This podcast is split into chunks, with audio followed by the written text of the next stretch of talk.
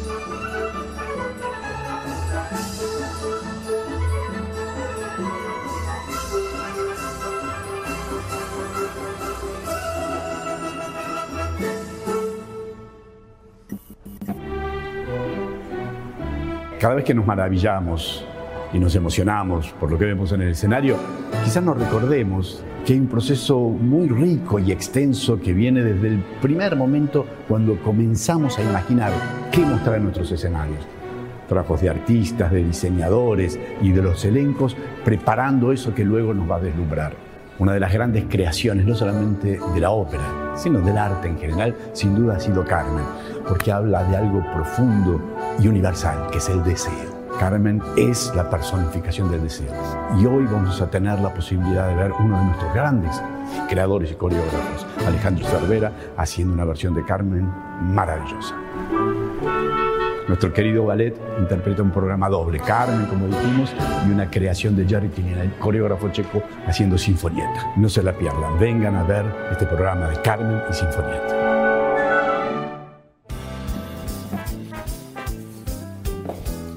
Qué buena Jorge visita. Tederman, ¿Cómo va? director general del Teatro Colón. Gracias por recibir a Hablemos de otra cosa. Acá Bienvenidos. nuestro primer coliseo. Así es. Vamos a ver algunas cosas, este, vamos a charlar de política. Algunas, porque muchas son secretos. Es, bueno, venimos por los secretos.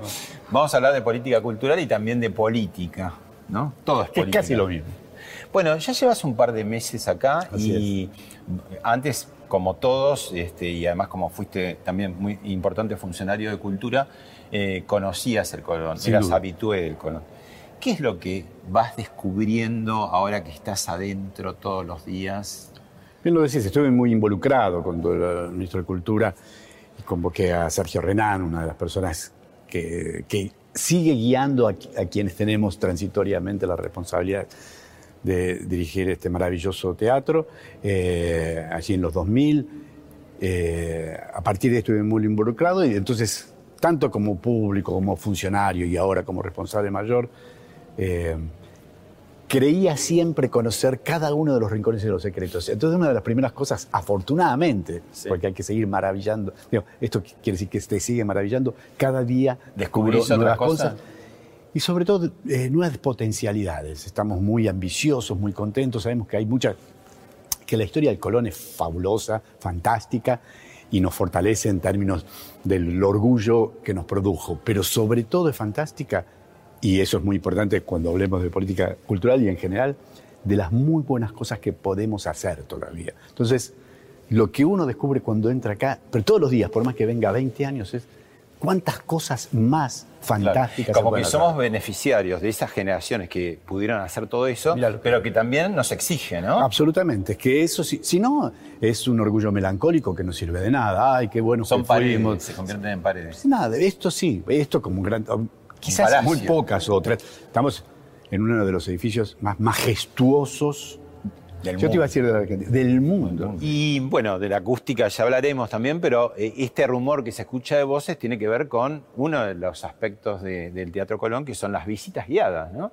¿Quiénes ¿Y qué- vienen las ¿Y qué habla de eso? Yo- una de las cosas eh, de- el argentino, aún el porteño y, y nuestros queridos hermanos del resto de las provincias, pero sobre todo del exterior, tenemos un altísimo porcentaje, mayoritariamente, de turista extranjero que viene por primera vez a Buenos Aires y sabe que si hay algo que no se puede perder es visitar el Teatro Colón. Tenemos un altísimo porcentaje de, ahora que está nuevamente retomando el turismo, y que nos viene bien porque es una fuente de ingresos muy importante. Necesitamos tener fuentes de ingreso en este lugar tan majestuoso que se imagina todo el mundo que no es sencillo hacerlo funcionar con este nivel de excelencia. ¿Me, me invitas a...? Por favor, esta es, la casa, esta es la casa de todos. En Colón es para todos.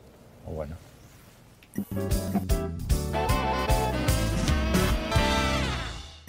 Bueno, sala principal del Teatro Colón, otros rumores, otros murmullos, detrás de ese telón este, tan histórico están trabajando. O sea, esto no es solamente las funciones, sino que hay muchísimo trabajo previo, durante y después, ¿no? Es uno de los momentos más atractivos. Además, por características personales me meto en todo el proceso creativo.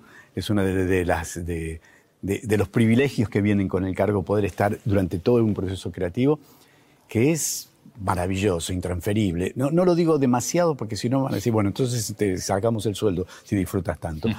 Porque desde el primer momento, cuando pensamos la temporada, reunión de trabajo, bueno, cuál es el eje que le queremos dar énfasis en la temporada, imaginar los títulos, imaginar las conversaciones entre los títulos, a quienes convocamos, y luego esos equipos creativos que traen las ideas a estos maravillosos talleres. Hay que recordar que este es un teatro fábrica. Todo lo que vemos allí en el escenario está producido por estas mujeres y hombres dueños de saberes maravillosos en la producción, saberes que se van transmitiendo, transmitiendo casi de generación en generación, donde hacen desde el calzado hasta el vestuario, los telones pintados. Todo lo que se ve eh, salió de acá. Ese murmullo que vemos es porque esto no para, no, no, no se detiene nunca.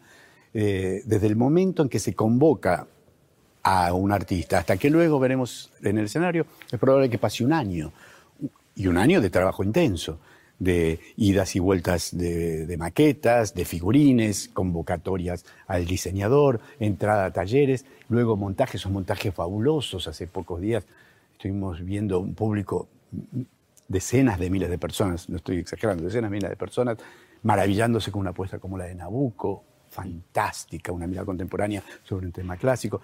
Y ese momento creativo, Pablo, es, ser uno de los... Eh, toda la teoría sobre la creación, la creación artística y la inventiva está allí. Digamos que hay, hay tres áreas fundamentales, que es la lírica, los conciertos y el ballet. Eso sería el ese, es el, corazón del, del teatro para lo que fue fundado y para lo que efectivamente ofrece algo que nadie más te puede ofrecer. Por eso decimos, el Colón es para todos, pero no para todo. Para todos, pero no para todo.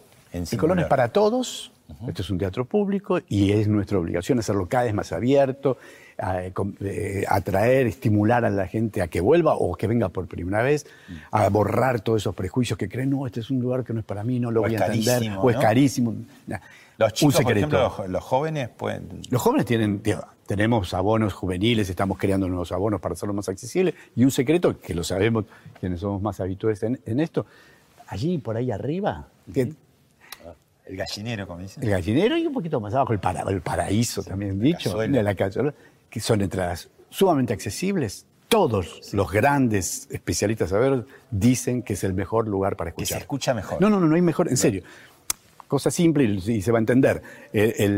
Sobre todo eh, las voces. Las voces aparecen desde allí, se canta hacia arriba, se expande la voz, sube fácilmente y la orquesta, cuando estás aquí en platea, por ahí está más eh, junta con con las voces. Ah, el mejor lugar allí, sumamente accesible. ¿Qué sabes científicamente o de leyenda? Porque a mí me ha pasado haber visto, por ejemplo, alguna obra donde hay un momento de silencio y yo escuchar los pasos de la persona, del cantante, ¿no? Este, por ahí en, un piso de arriba, sin micrófono. Sin micrófono. ¿Cómo es esa magia o no tan magia? Porque, bueno. Las dos cosas, ¿eh? Las dos cosas. El, está, la famosa acústica, ¿no? Eh, recordemos que esto fue hecho por los albaniles más geniales que había en esa época. Se inaugura en 1908 el edificio, 10 años antes se empieza a construir. Diseñado por los mejores arquitectos, en esa época la Argentina en general, Buenos Aires en particular, tiene una ambición de ser centro del mundo. Eh, el Correo Central, el Palacio de Tribunales. Época de oro. Son generaciones Casi imperial, ¿no? Una mirada como decir, vamos a hacer una capital. Sí, sería más, eh, sí, sin duda, pero sobre todo... Muy mirando a Europa también. pero muy ambiciosa y con, no con delirios de grandeza, sino con una vocación de dejar la impronta en el desarrollo histórico, como tuvieron otras grandes capitales. Es una generación que soñó alto, soñó grande, soñó y ejecutó afortunadamente muchas cosas. Después, obviamente, hay una discusión cuán eh, equitativa, igualitaria en una sociedad, etcétera, etcétera. Pero esa generación, la generación del 80... Claro, son momentos históricos, momentos que, históricos. pasan en todos los países. No podemos mirar hoy la generación del 80. Bueno, pedirle hoy lo que en esa época... En un punto, un poco después, pero en un punto debe ser, este es el mejor sueño de la generación del 80. No solamente en términos arquitectónicos, esa delicia para ir a tu pregunta, que mezcla saberes específicos de los mejores técnicos de la época para definir eh, acústicas, cosas que vemos por acá, esas que a veces, el, bueno, el habitual lo sabe, pero por ejemplo esas rejillas que vemos debajo, después la cámara lo va a tomar, debajo, las rejillas que vemos debajo de los asientos, el tipo de alfombrado, los caños que vemos por arriba, etcétera. Ya está todo pensado para tener una acústica. La música entra entra por ahí, por esas rejillas y, y, sube. Y vuelve. Entonces, tiene cosas, sin duda, pensadas, pero también, lo decías bien, hay un punto en donde Dios, o quien fuere, la creación, el azar, dice, y lo convirtió en este estilo en el teatro de mejor acústica del mundo, que está fuera de discusiones. Sí, además de los constructores, ebanistas, los artesanos, eh, contame algunas cosas, por ejemplo, tenemos al gran Raúl Soldi, ¿no?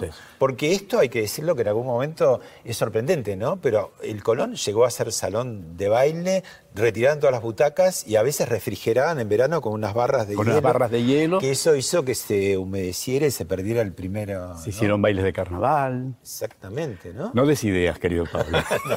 no, no. Eh, pero bueno, Soldi en los 60 Soldi en los 60 hizo eso. Hubo después pequeñas intervenciones Soldi en los 60, en los 60 también el gran arquitecto del momento y que dejó un legado fantástico, Mario Roberto Álvarez, hace la intervención en las partes, ciertas partes de la oficina, donde está la dirección general, etcétera, etcétera, también haciendo su toque, pero conversando muy bien. ¿Y el telón? Este telón que vemos ahora es 2011, nuevo. Sí. Que firma uno de nuestros grandes, Guillermo Cuitca, eh, que fue toda una conversación. A mí me tocó porque como yo fui el responsable del master plan que hizo la, restauración. Vos vas y venís y volvés. soy una especie de mobiliario. Y, eso fue también una de las grandes conversaciones. Se conserva, el, telón original afortunadamente se conserva, se trabajó, se restauró, quedan partes muy delicadas, es un telón maravilloso. Estamos pensando en algunas ocasiones, por ejemplo, los 25 de mayo, que son además eh, el cumpleaños del teatro, poder usarlo. Hay que conservarlo, se lo restauró bien, pero este, bueno, está firmado. Vos dijiste Soldi, mencionamos a Cuidca, eh, dijimos Mario Roberto Álvarez, porque también es esto, eh, Renan, Renata Shushen. este es el lugar donde, y esta es mi obligación, nuestra obligación como equipo, es seguir haciendo conversar los grandes artistas, los grandes creadores de Argentina, independientemente de las áreas de las que vengan. Sin duda, los grandes eh, directores de orquesta, los grandes regisseurs de ópera, eh, los grandes coreógrafos del ballet, pero también invitar a esos otros talentos que vienen de otros diseños, que vienen de, de artes hoy desarrollados en las últimas décadas, atravesadas por la tecnología, de qué manera el Teatro Colón sigue siendo el lugar que resguarda las mejores tradiciones, sin duda, pero también la se abre, como supo en los grandes momentos a los Stravinsky, cuando eh, las Victorio Campo escandalizaban, porque hoy tomamos como, si nada aquellas cosas que, por ejemplo, las Victorio Campo hacían 80 eh, años atrás. Bueno, el Colón tiene que seguir siendo eso. Bueno, ahora te pido que me lleves a otra de las joyas de este lugar. ¿Cómo no? Todas. ¿Dónde no hay joyas en este lugar?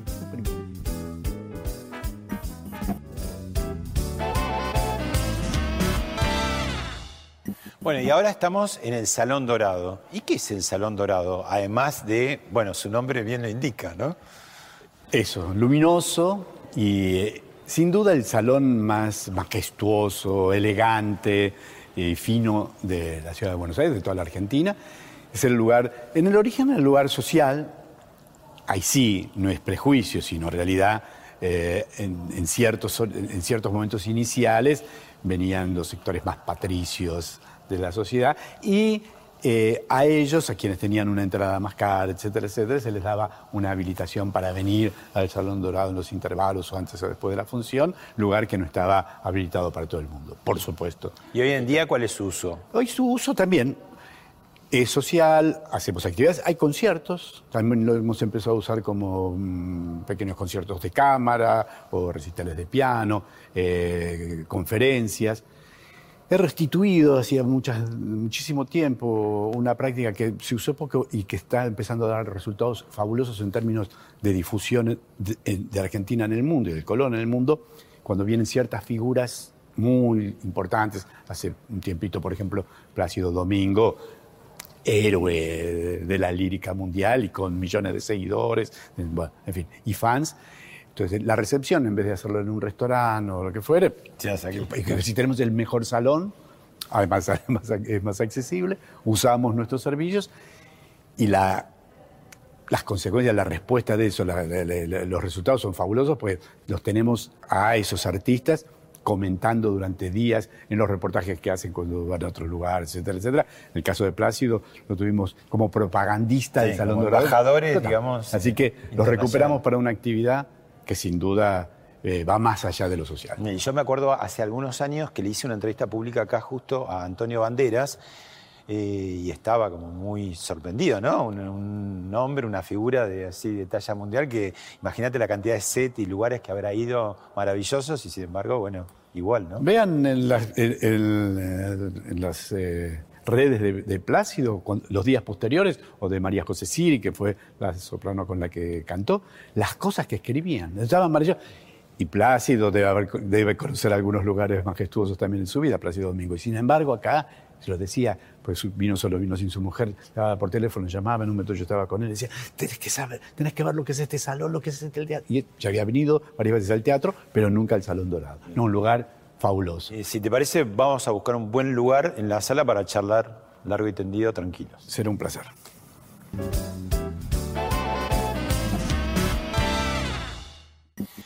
Bueno, ¿y ahora dónde estamos, Jorge? Estamos en el palco presidencial, originalmente palco presidencial, luego comenzó a tener también eh, destinos protocolares y de invitados. Está el escudo nacional Está el escudo nacional aquí. Eh, y en los grandes fastos estaban las autoridades acá, ¿no? No se lo perdían. Es, un palco de, muchas butacas, están pico de butacas, es el lugar central, un lugar de una visión privilegiada y perfecta, pues está un poquito más elevado, no está en el primer piso, es el segundo piso, justo al frente, que desde aquí se ve maravillosamente bien. En realidad se ve bien de todos los lugares. Este es el palco presidencial, el lugar que es donde venía el presidente para las grandes fechas patrias, para las grandes conmemoraciones, para el G20.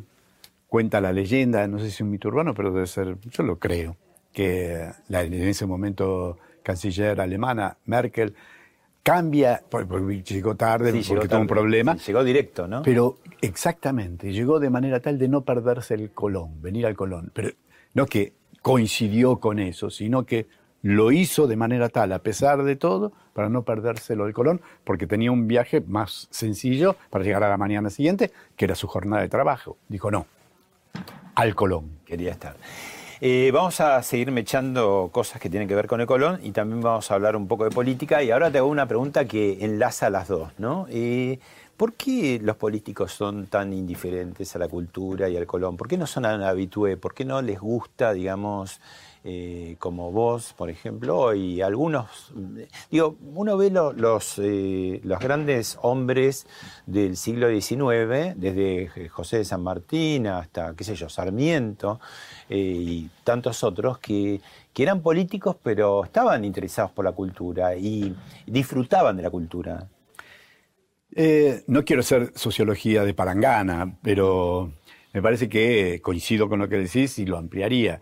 Eh, me parece que hoy las ambiciones en general de ciertos eh, sectores dirigentes, y aún más allá de la política, eh, desdeñan un poco lo que tradicionalmente uno estaba acostumbrado a ver que lo tenían como elemento central para lo que fuere, para sus políticas o para sus estrategias sociales o hasta empresariales, que es el lugar de la creación artística, de la creación cultural. No me rasgo las vestiduras porque también yo creo que son fenómenos de época, cómo se fueron sustituyendo ciertas prácticas, ciertos consumos. Lo que sí sé, y eso me importa, que al menos nadie se atreve a negar la importancia que tiene la cultura. Después la consumirán más, la consumirán menos. De hecho, estamos, antes lo, mencionábamos, en un lugar creado desde, eh, eh, desde la política y del Estado, como es el Teatro Colón, pero fomentado por esa generación aún fuera de la política. Pero ¿no te parece que la falta de sensibilidad de la cultura hace que tengamos en parte los problemas que tenemos y también no estoy haciendo, eh, no estoy indicando o apuntando a nadie en particular, que esto es lo peor, o sea... No, sí, sí, que si no no sería un problema, claro. Pero sin duda, yo creo que, no, me cabe la menor duda, por más que suene a lugar común, la, educación, la, cultura, y en eso incluyo, por supuesto, la educación, y por supuesto incluyo el desarrollo y el pensamiento científico. Ese universo es la que hace la, ese universo que hace la diferencia entre un país que se desarrolla y uno que no. No cabe duda, ya hay demasiadas pruebas. Después vemos cómo se desarrolla si, si después apunta para el bien o para el mal, porque también hubo sociedades, no vamos a mencionar acá, de gran nivel cultural que cayeron en la barbarie, como la República de Weimar, la, Alemania, centro, la, Europa y centro nada Europa. Te garantiza nada. Nada te garantiza. Pero, sin no duda. Tenés seguramente te hace más lineal, por lo menos, ¿no? no, no, no pasás al estado de desarrollo. Eso sí se sabe. Después estará la dirigencia si ese desarrollo lo conduce al bien o a misiles para destruir al, enemigo. Pero que coincidimos que no hay desarrollo sin un, lugar central en la cultura en el sentido total del término, que incluyo, por supuesto, educación y ciencia. Pero esto es demasiado sabido y no podemos sino subrayarlo y señalarlo cada vez que podamos para que comience a figurar en, un lugar más central en las agendas, y que nuevamente que yo creo que es un mal de época, y no solamente aquí, lo vemos internas eh, a escala planetaria, y en algunos casos por fenómenos de sustitución. ¿no? El consumo cultural también pasa por otros lados, más vinculado al entretenimiento. Igual si hubiera una escuela de política, las hay, ¿no? Pero no, no obligatoria. Así como el médico y el abogado tienen que pasar sí o sí por, por la facultad, este, si hubiera una carrera obligatoria política, debería tener muchas materias humanísticas y artísticas también, porque hace que desarrolle esa otra parte del cerebro, ¿no? La emotividad, la sensibilidad, el matiz, ¿no? la coloratura, que me parece que a veces cuando uno ve el, político argentino en general en los últimos años, como cierta cuadradez, ¿no? En todo el sentido amplio de la palabra. Eso se lo dejó a usted para definirlo. Eh, lo que eh, no puedo decir estar de acuerdo. Obviamente, no hay, no hay posibilidades de lograr el desarrollo pleno del ser humano si no es poniendo en un lugar central. Yo tengo una, una formación, una mirada humanista. Lo que estás diciendo es eso. Si el gran legado que tiene Occidente en un punto y la modernidad más allá de sus desastres que también ha cometido, porque en nombre de la modernidad y el humanismo también se han cometido eh, iniquidades y crímenes, pero sin duda el gran legado del iluminismo es ese, el lugar eh, tan estratégico y central que pone en el desarrollo de la persona humana, de la comunidad en general, su, eh, su formación, su, eh, su gusto por, por, el desarrollo artístico, eh, el desarrollo de la sensibilidad. Déjame pasar, pero nuevamente, si bien esto es una cuestión general, también hay, hay lugares en donde se le sigue prestando más atención. No quiero hacer de esto pasar una publicidad, pero la ciudad de Buenos Aires sigue destinando recursos económicos y recursos humanos al desarrollo de la actividad cultural y la formación cultural importantes. Yo creo de todas maneras algo que tendría que suceder a escala mucho más general, mucho más nacional. No quiero justificar porque en el fondo estoy de acuerdo con lo que decís, pero yo veo acá en la ciudad de Buenos Aires, esto es un ejemplo y tantos otros, donde hay sí una atención a la importancia de la cultura. Pero estás haciendo una comunicación más personal, porque hay más videos donde vos hablás tanto mm. por, para presentar las nuevas producciones como para el Día del Periodista, te pones en la sala, digo, eh, estás haciendo como una cosa más personal. Por eso, no hay, no hay... Cosa que en el San Martín no, tenías como un perfil como más... No, no, tenía, tenía, también hacía otras cosas, pero sí trato de ponerle esa impronta, sí, digo, por eso, no creo en, en las refundaciones, porque son delirios tan típico de la Argentina, pero sí en darle impronta. Yo creo que quiere estar al frente de eso, tiene que en un punto todo es comunicación. Lo decíamos al inicio, querido Pablo. Digo, mucha gente no viene al Colón porque tiene prejuicio y un malentendido. no. O no es para mí, ¿no? No es para mí, tengo que ir vestido de una, manera determinada, eh, no voy a entenderlo. ¿Cómo no vas a entender una historia de amor? en donde Rodolfo la deja a Mimi y Mimi se Además, desde hace años ya está la traducción, el que quiera seguirla, digamos. Bueno, hace años, otro de los legados de mi adorado Sergio Renán, eh, guía en, estas cosas, y gran amigo además, eh, que puso el subtitulado. Porque ahí sí, había mucha gente que no desdenía el subtitulado porque el que viene a la ópera ya sabe de qué se trata. No, señor. Nosotros queremos, o no señora, queremos que venga gente que no tiene la menor idea. Nos pasó hace poco con una. Vienen una obra, una, una clásica, no sé si me va a gustar, dura tres horas, pero tiene unos intervalos se deslumbraron con la apuesta y yo estoy convencido, era mucha gente que yo había invitado, conocidos míos, y que venían de actividades no lejanas a la, cultura y sin embargo nunca le habían entrado a la ópera.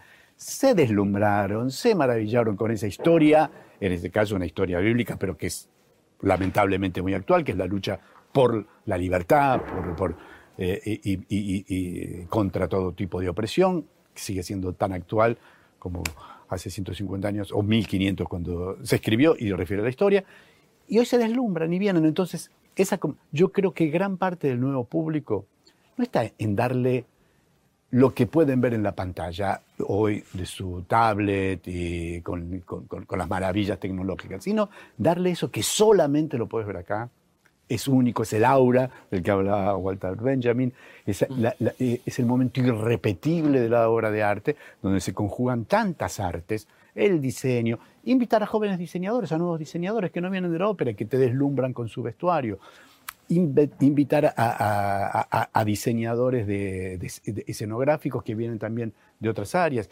Estamos en la próxima temporada trayendo, no quiero adelantarlo, pero genio del diseño que ha trabajado con los grandes directores de cine, pero que no ha hecho ópera, para hacer un diseño escenográfico estoy convencido que le va a volar la cabeza a más de uno. Y eso yo creo que es importante que lo comunique yo, darle esa impronta, por supuesto en la programación, pero también en la comunicación y decirle, vengan, esto es tu teatro, la vas a pasar bomba viendo un ballet, escuchando una ópera, es para vos, la vas a entender perfectamente. Jorge, mientras se escucha murmullos de entrar las visitas guiadas, incesantes, ¿no? Este, y también detrás del telón que siguen trabajando, eh, vamos a zambullirnos un poco más en la política pura y dura y un recuerdo para vos. A ver. Lo vemos. ¿Qué criterio deciden ustedes a qué medio entregarle determinadas notas o a qué medios eh, otorgarles una entrevista, por ejemplo, con Antonio Cafiero? Una entrevista con Antonio Cafiero que eh, cuanto más cerca está el 6 de septiembre, más se cotiza. Nosotros creemos que básicamente acá se trata de una comunicación directa que nosotros queremos establecer con ciertos sectores. Queremos decir algo preciso a determinada gente, elegir cuál es el medio más idóneo. Eso hace que elijamos por momentos un medio o le demos privilegio a un medio en un momento o a otro, pero nada más que eso. Ahora dígame una cosa, Antonio, no lo está viendo ni escuchando nadie, solamente en Salta, en Santa Cruz, Misiones, Mendoza, todo el país. ¿Usted no exageró bastante cuando dijo que le estaban quitando televisión en este gobierno? No. Yo lo he visto en todos los programas de televisión. No, yo hice claramente la distinción entre programas, radio y noticiosos de la televisión. Ah, ahí es donde usted se queja. Allí donde me quejé. Últimamente pareciera ser que mis quejas han sido oídas y me han mandado y he participado de algunos eh, noticiosos eh, oficiales. Pero durante casi 50 días, 45 días, a pesar de que nosotros producíamos hechos y hechos importantes para la vida política, fui sistemáticamente excluido de cualquier nota de los televis de los noticiosos, los noticiosos oficiales, de los canales oficiales de televisión. Bueno, la, historia de siempre, ¿no? Esos forcejeos, tironeos de oposiciones y oficialismo con que no me dan. Eh, Pero con qué respeto, querido Pablo. qué respeto. Yo recuerdo, recuerdo ese episodio, me ha emocionado. El gran Pepe Liachev con, el, patriarca de la dinastía Cafiero, digamos, Antonio Cafiero. Cafiero el, Grande. Cafiero el Grande, después hay otras formas. El Cafiero el Grande allí, Pepe, querido por todos, trabajé con él, hicimos, bueno, fuimos ambos en algún momento con una trayectoria. Badía y Badía, claro, en época periodística. Y esa fue mi primera actividad. Yo todavía era, todavía era periodista cuando ahí aparecía, con un poquito más de cabello, no mucho más. Pero si hay algo que me emocionó ver allí, el cariño que yo tenía a, Antonio Cafiero, pero el, el, respeto con el que se planteaba esa disidencia. ¿No reparás en eso? comparado hoy con este griterío que no lleva a nada. Con un poco, ¿no? Con esa violencia. Como un tipo dijo algo tan fuerte, porque lo que acaba de, lo que escuchamos era fortísimo. Y lo estaba diciendo en el lugar, pero estaba en Canal 7, era se recordará, había cuatro canales en esa época, no existía el cable. Pero lo dice con elegancia, ¿no? Con respeto. Se le dice al periodista, yo usted lo respeto ahora, y se lo está diciendo ahí en la casa. Y siguieron conversando, y no se trataron como enemigos, había diferencia. Entre esa cultura y esta, sí. ¿cómo puede está ser, la decadencia? Digamos, que teniendo la elección presidencial ganada, ¿no? Porque estamos hablando del año 88, venían las elecciones en 89, eh, se le ocurre justo llamar a internas en el PJ, que siempre es el dedazo, ¿no? O bueno, él era el presidente del partido y podía decir, bueno, yo soy el candidato. Era el candidato, claramente era el candidato. Todos además le pedían, yo en esa época era... Y además uno pensaba que quizás esto es, eh, eh, digamos, no pasó, ¿no? Pero digo, quizás entroncaba mejor... culturalmente, en el sentido amplio de la palabra, la presidencia de Raúl Alfonsín con la de Antonio Cafiero, ¿no? Estoy plenamente de acuerdo. ¿Por qué decidió eso y qué pasó? ¿Por qué fue tan sorprendente el resultado que finalmente fue Carlos Menem? En principio habla de su nobleza, porque esto que decís es más profundo aún. Todos los gobernadores y todo el mundo y todo el aparato, toda la estructura le, decía eso. Pero Antonio, no hace falta ir a elecciones. En esa época no existían las pasos. No, no, no, no tenemos esa obligación. Eh, se puede decidir por las instancias eh, partidarias y, estamos dispuestos a que usted sea el candidato. No hace falta recurrir a eso. Lo recuerdo como ahora, porque yo tuve que escribir ese documento y él me, me, combinó a hacerlo con, con profunda eh, eh, compromiso y sinceridad. la importancia mayor, el bien a tutelar, sobre todo viniendo del peronismo, en épocas donde la democracia todavía no estaba del todo Había arrancado ¿eh? recién. recién estaban los movimientos carapintadas, Había donde por cierto Cafiero estaba en el balcón con el presidente. Hacía meses, Pablo, del alzamiento de Semana Santa. Los jóvenes televidentes no lo van a recordar, pero en esa época todavía no, no, estaba garantizada. No estaba dicho todavía. No, venía de suyo que íbamos a vivir, afortunadamente como vivimos 40 años de democracia, y, y sin duda para siempre. Había que consolidarla. Y él, lo recuerdo como ahora, y eso lo tuve que escribir, y se lo dijo al resto de los gobernadores, para nosotros, y sobre todo en el peronismo, tenemos que dar no solamente declaraciones, sino acciones concretas de defensa y fortalecimiento de la democracia. Si estamos tan convencidos que vamos a, conducir los destinos del país, tenemos que someternos a la elección sabiendo que corría riesgo porque estaba frente a alguien hipercarismático, como después se demostró, de una capacidad carismática increíble, yo qué sé, y, ahí sí, además, bueno, tenía que ver con lo que le decía Pepe Liachev, por ahí sí también había algunas cosas donde, por supuesto, al radicalismo, como él era el ganador, Cafiero era el ganador, le convenía que en la interna con Menem saliese más debilitado porque ellos pensaban, bueno, de esa manera te vamos a enfrentarlo mejor. Pero eso es una pequeñez de la política habitual. Son esos momentos de la historia, fue un 1% la diferencia, y sin embargo que podía haber ido para allí, eso es una ucronía, nunca sabemos qué ver, pero sí coincido y lo sé, algún día lo charlaré con mi querido y admirado José Ignacio López, que él era el vocero, yo de Cafiero, él era el vocero de Alfonsín, el inventor de la vocería eh, en la Argentina y alguien tan digno e íntegro como Nacho López. Eh, esas conversaciones entre ellos, entre Cafiero y Alfonsín, que no solamente, digamos, todos lo recordamos por el momento más luminoso, que fue cuando Cafiero fue y le dio todo el apoyo ante el alzamiento cara pintada, pero se había constituido, después de siendo adversarios políticos, una amistad, Pablo, tan fuerte allí, de tanta coincidencia en la diferencia, de tanto respeto en la diferencia, último de los grandes personajes de esa política. Y, y Alfonsín, yo me atrevo a decirlo, que yo con mucho respeto también creía que, sabiendo que iba a perder el radicalismo, que para la Argentina una presidencia de la de Antonio Cafiero por ahí lo hacía que esa transformación que era inevitable. Había caído el muro de Berlín, el consenso de Washington apuntaba que el, Estado en cada uno de nuestros países tenía que achicarse y dar lugar a la empresa privada, etcétera, etcétera.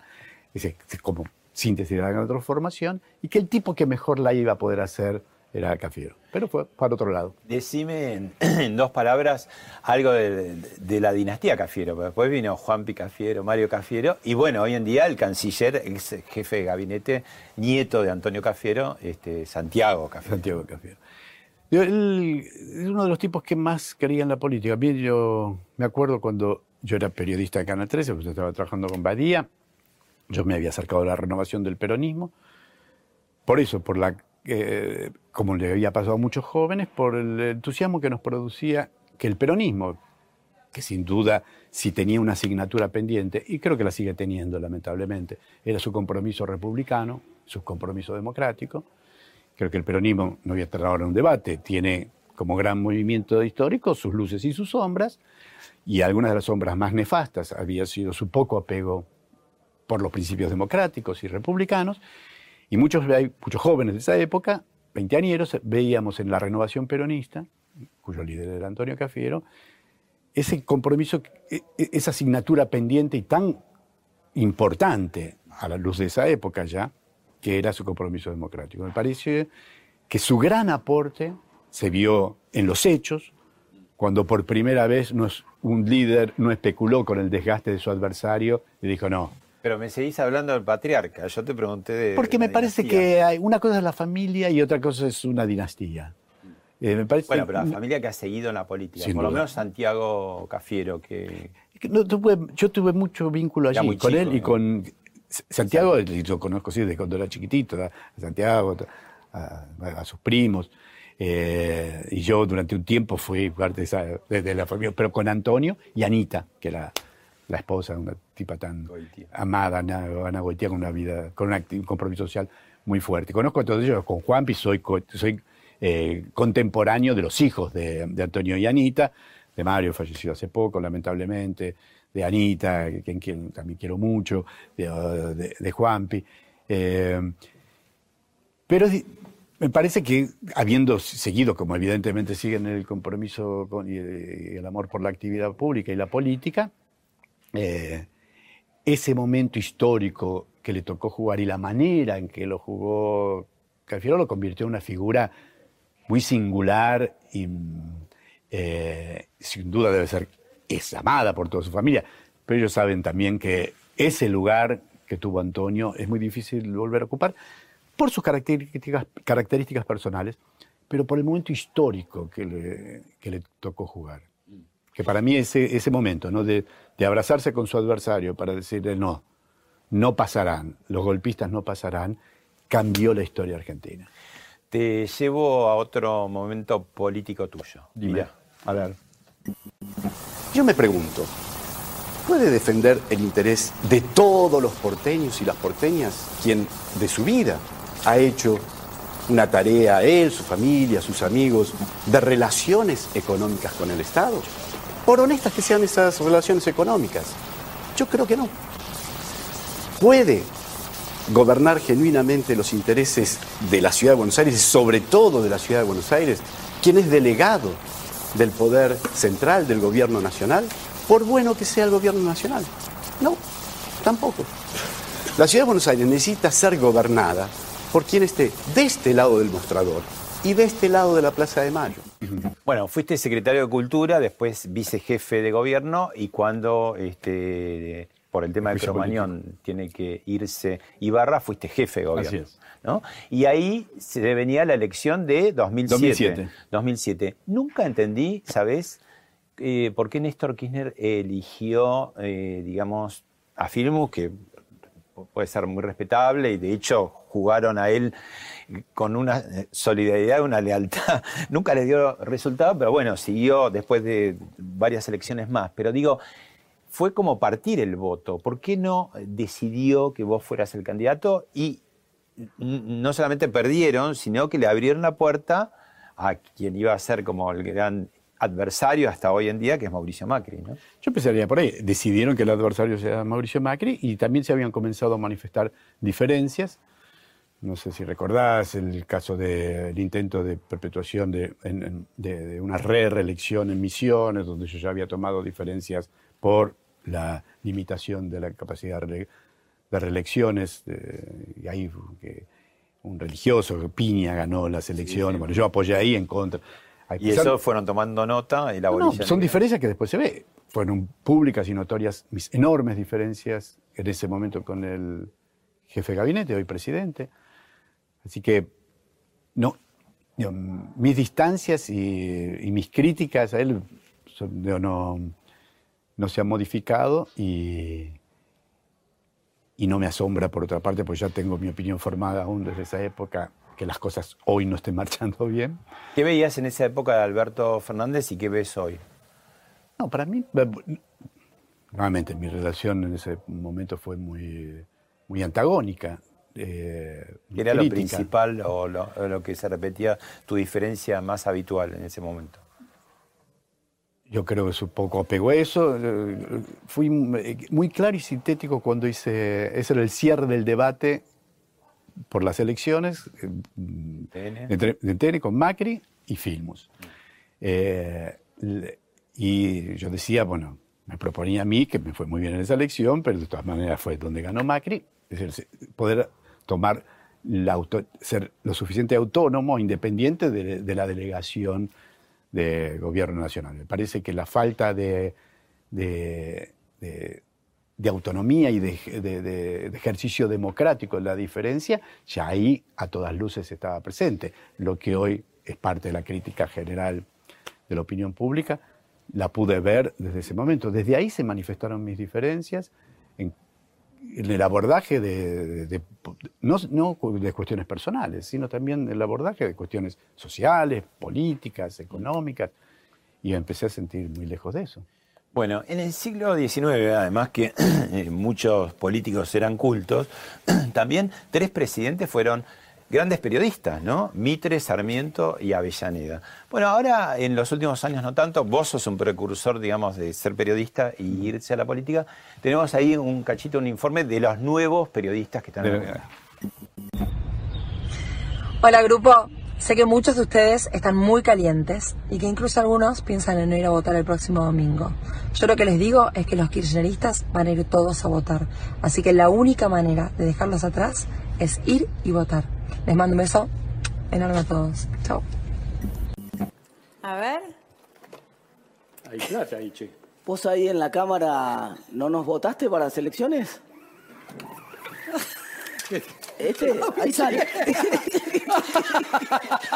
Genial. ¿Vos, vos no nos votaste. Por favor. Vos no nos votaste. Vos no nos votaste. Se acabó. Se acabó la plata. La vicepresidenta, y yo le recuerdo que hace muy poco tiempo atrás estaban preocupados porque se involucraba demasiado la vicepresidenta, con lo cual no podemos responder a todas las demandas. Bueno, ahí teníamos eh, Losada, eh, Tetaz y Cerruti. Y hay muchos otros. Pero además, yo debo decir. La, última está en la foto con Cerruti. Ahí no terminó bien la No terminó bien la No, por eso. Porque mis diferencias fueron muy fuertes con lo que luego. Ella estaba. a Contar eh, breve el tema de Cerruti. Ella era periodista, de ahí nos conocíamos del, del periodismo en la provincia de Buenos Aires y al frente de desarrollo social durante la última etapa de mi gobierno. Pero mis diferencias fueron muy grandes con, ese momento y hoy también con Alberto Fernández. Pensamos la política, la vida y los valores desde un lugar muy distinto. Y, hoy, en algunos aspectos, creo que no necesito explicarlos porque son evidentes. ¿Siguen a la misma distancia o tenés más diferencias? No, no tengo vínculos. tengo vínculos. No, pero digo, la misma distancia. Soy muy crítico de las cosas, como, es público conocimiento, soy muy crítico del Estado del país y sin duda responsabilizo por eso en gran parte, como, de, como sin duda es, el presidente. Las políticas del gobierno. Es el gobierno el responsable mayor de no haberle encontrado la forma de salir de la crisis económica, de, no revertir esta, esta, decadencia, esta tendencia de crecimiento de la pobreza y, de, y de disolución de las esperanzas, que quizás sea lo más preocupante, ¿no? porque a, los obstáculos reales, se los vence, por supuesto, con buenas ideas, con buenas políticas, pero también con una ambición de la comunidad de efectivamente superarse. Lo que hoy uno ve, lamentablemente, es el desánimo, la esperanza, y esas cosas sin duda el mayor responsable es el gobierno nacional, de eso no me cabe la menor. ¿Qué recomendaciones le harías vos como periodista precursor eh, de que hiciste el salto de la política hace tantos años, décadas, a Carolina este, Lozada y a Martín Tetán? No, haría eh, eh, recomendaciones personales porque son muy buenas cada uno. la profesión, decir, la primera, ojo con esto, tengan cuidado. yo me quiero meter en eso, que es más ríspido todavía. Para mí no hay de profesión a profesión, para mí es el mismo universo. Yo creo que hay algo del de algunos periodistas por ahí que empiezan a hacer política. Yo también por ahí cometí ese pecado diciendo, bueno, yo que soy nuevo en esto. No, mi querida amiga, no, mi querido amigo. Si vos haces periodismo y periodismo político, sos parte de ese universo. Sos primo hermano. y, en el mejor de los sentidos, estás participando de la discusión y del debate sobre el tipo de país que querés, sobre el tipo de organización social que querés, sobre cómo combatir las cosas injustas y que te, movilizan. Porque una cosa es la independencia de pensamiento del periodista, pero otra es, sin duda, el compromiso que una periodista, un periodista, no te lo voy a decir a vos, maestro de todos ellos, que eh, eh, eh, decide por esta profesión porque lo que quiere es vivir en un lugar, ser parte de una comunidad que viva mejor, que viva sin injusticias. Y el político también. Ambos aspectos se pueden ejercer de manera noble o de manera oscura. ¿Cómo tener relaciones saludables y no tóxicas entre la política y el periodismo? Siendo sincero, pero eso es como en el resto de la vida. no venderse, siendo sincero, aceptando cambiar los propios errores, mirarse a uno mismo y hacer un esfuerzo, sobre todo en esta época, no solamente en la Argentina, en todo el mundo, pero a mí me duele que esté acá, donde es tan fácil eh, eh, confundir la diferencia con, la enemistad. ¿no? Empezando a ser un poco más respetuosos del otro. no hacerlo personal, digamos. No hacerlo personal. No, de la única manera que uno puede dirigir esta, conducir esta maravillosa institución es entendiendo que los problemas no son una cuestión personal, que están allí. Y eso lo llevo a cualquier instancia de la organización de la sociedad. Si vos crees que la diferencia del otro es porque te quiere destruir, y no, porque hay un problema que, que tenemos que ver cómo resolverlo. Y no me estoy sentando en la silla del ingenuo. Yo sé que hay malas intenciones, que hay intereses que se juegan, pero no podemos organizar la sociedad, no podemos organizar nuestra vida si no partimos como mínimo de la instancia de que el otro también quiere el bien común. El otro de otro partido, el otro de otra profesión, el otro de otra actividad. Quiere el bien común desde otra perspectiva. ¿Es fácil decirlo? Sin duda. ¿Es fácil hacerlo? Claramente no. Hay pocas sociedades que lo logran. Estemos entre ellas, porque no sacamos el premio, no sacamos el, el, boleto eh, de, del éxito asegurado. No estamos condenados al éxito, como diría otro amigo. Pero tampoco estamos condenados al fracaso. Si somos, ¿de cuál pelotón podemos ser? Está en nosotros.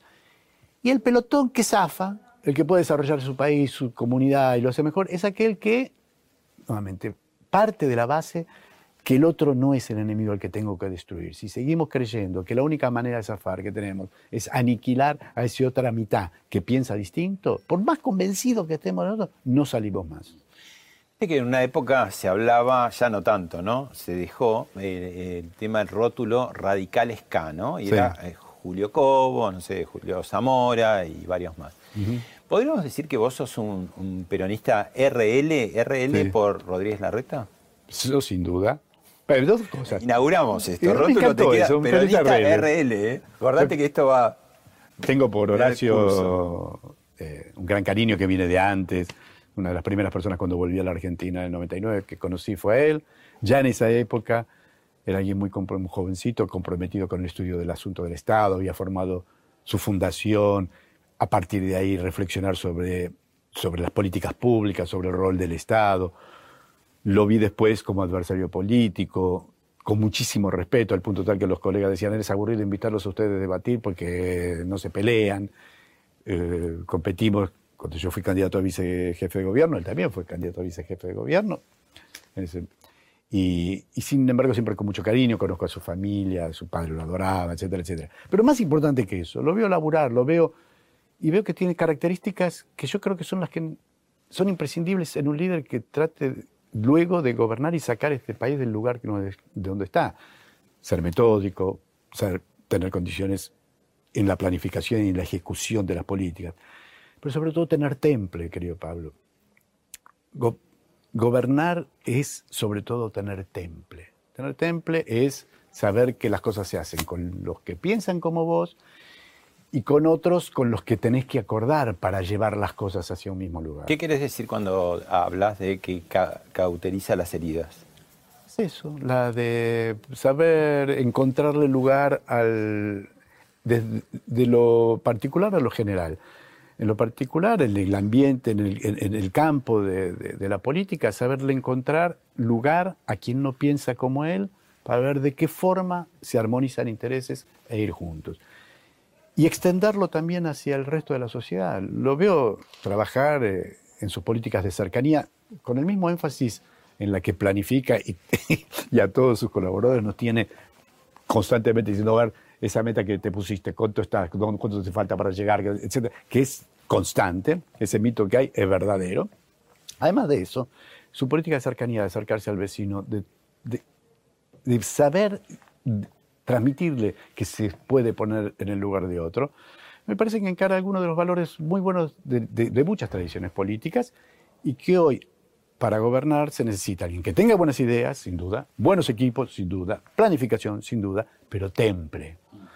Que él, como decía eh, uno de nuestros grandes héroes eh, de la independencia, que el, que el sabio nos instruya, que el valiente nos defienda y que el prudente nos gobierne. ¿Y cómo se dirime la interna, todavía pendiente, en Juntos por el Cambio, de eh, duros, blandos, palomas, halcones, eh, ojo con mi ley que se nos lleva la, mitad de la gente, eh, no se puede gobernar con todos, Patricia Burrich y Macri por un lado, Vidal, parece que lo que el peronismo no está teniendo, que es candidatos como aptos en Juntos por el Cambio, parece que sobran los candidatos. Por un lado, es eso, no dar por descontado nada. Nadie tiene garantizado nada. Que hay una creencia que inevitablemente en el 2023 cambia el signo del gobierno. Todo indica, porque hay desgaste, la, eh, la opinión pública claramente muestra desánimo y desaprobación de la gestión del gobierno, pero nada está del todo escrito. Entonces, en principio, saber que lo que la sociedad sí está mostrando es crítica y desaprobación de la gestión, pero no el apoyo irrestricto a cualquier cosa que venga fuera de ello. Entonces me parece que hay que ordenar, hay que tener ideas claras, un plan, propuestas concretas, y me parece que en, esas, en ese camino se van a ir delineando ya no 20, sino algunas pocas opciones. En esas pocas opciones se sabe, y acabo de ratificar cuál es mi preferencia, y, en poco tiempo más se irán eh, eh, fortaleciendo y quedando y aclarando qué lugar tiene cada uno. Yo lo que veo es eso, la necesidad de pasar de la mera crítica, que todos compartimos, ya se sabe, ya es, es casi poco deportivo criticar al gobierno nacional, porque no, porque no hay día en que no haya una macana de, de, económica o de un vuelo que, que no se identifica. todos los días tenemos cosas más de, cualquier sector, desde los más pobres que no alcanza a llegar a, la quincena, a los empresarios que, con los impuestos que hoy recibe les resulta difícil producir o casi imposible producir. Lo que hoy se necesitan son ideas claras, pero también ir delineando liderazgos eh, que estén dispuestos a lo que viene, que es muy complejo, muy duro y que inevitablemente requiere acuerdos. Y eso se puede ser muy firme. Porque hay una idea, no, no sé qué vos qué te parece, pero hay una idea errónea de creer que el que quiere acuerdos es el débil. Al contrario, el que, sabe hacer acuerdos es el fuerte.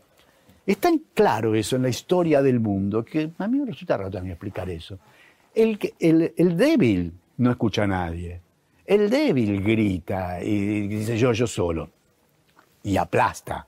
Eh, eh, porque si estás solo, inevitablemente terminás silenciando por las buenas o por las malas al otro. Y hago la última y te, para volver y cerrar con el Colón. ¿Qué puede, qué, qué sí, qué no en el Colón? ¿Qué puede ser? Porque digo, siempre están los eh, que quieren abrir las puertas a todo tipo de género eh, musical y a todo tipo de evento, y hay quienes no, no quieren nada, no quieren salir de la lírica, del concierto y del ballet. No, no. Te lo dije antes, el Colón es para todos, pero no para todo. ¿Hay un nivel discrecional? Sí, que es la excelencia. ¿Quién la determina? Sabemos. Es difícil definir qué es el bien y qué es el mal, pero todos sabemos que existe el bien y el mal. Así que en el Colón tienen que suceder aquellas cosas que solamente pueden suceder en el Colón. Si la ciudad de Buenos Aires tiene lugares fantásticos para que sucedan otras, otros géneros. Yo mismo produzco otros, otros géneros, me encanta hacerlos, me encanta ir a un, a, un lugar chiquitito eh, para escuchar un grupo de jazz o, o, de una fusión de rock. Yo amo el rock, eh, eh, soy, doy testimonio de eso, pero este lugar tiene características que no tiene nadie. Hacer cosas que puede ser cualquiera es, mm, no digo malversar, pero usar mal estos tesoros. Tenés que dar en el pinet, digamos. entonces, eh, lo, clásico, sin duda. La innovación, sin duda. Cruces nuevos, por supuesto. Eh, yo llamé en su momento a hacer un, eh, acústico a, a Spinetta. acá en este escenario día proyectamos, en esa época, el acorazado Potiemkin, una de las joyas del cine, con nuestra orquesta. Mercedes Sosa cerró antes de la restauración. Que hay voces que sin duda ponen, claro que sí. Eh, que hay cruces, yo que sé, hace poco el Coven hizo, eh, eh, cruzó a Metallica, uno de los grandes grupos del, rock pesado, con René Fleming, quizás la voz más importante, que es una cosa maravillosa. Y solamente eso. Bjork se juntó con nuestra Lucrecia Martel e hicieron una cosa maravillosa. Sí, estuve intentando ver si podía venir. Finalmente, por una cuestión de fecha, no va a poder estar acá. Y le encantaba venir. Sabemos a qué nos referimos, querido Pablo, y otras tenemos muchos lugares para hacerlo. El Colón tiene que ofrecer aquellas cosas que solamente puede dar el Colón y que te realzan y que dialogan entre excelencia. Y los lugares de excelencia, que nuevamente no son lugares elitistas, son de excelencia, nos tienen que seguir sirviendo, a, nos tienen que, que seguir mostrando las muy buenas cosas de las que somos capaces. Si bajamos, vamos a creer que efectivamente cada vez podemos menos. Y esto demuestra que podemos hasta el infinito. Gracias, Jorge. A vos, Pablo.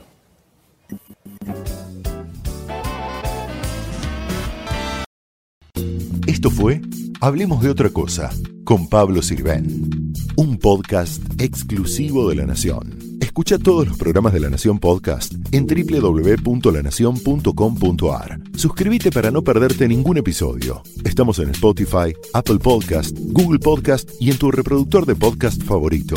Seguí escuchando La Nación Podcast.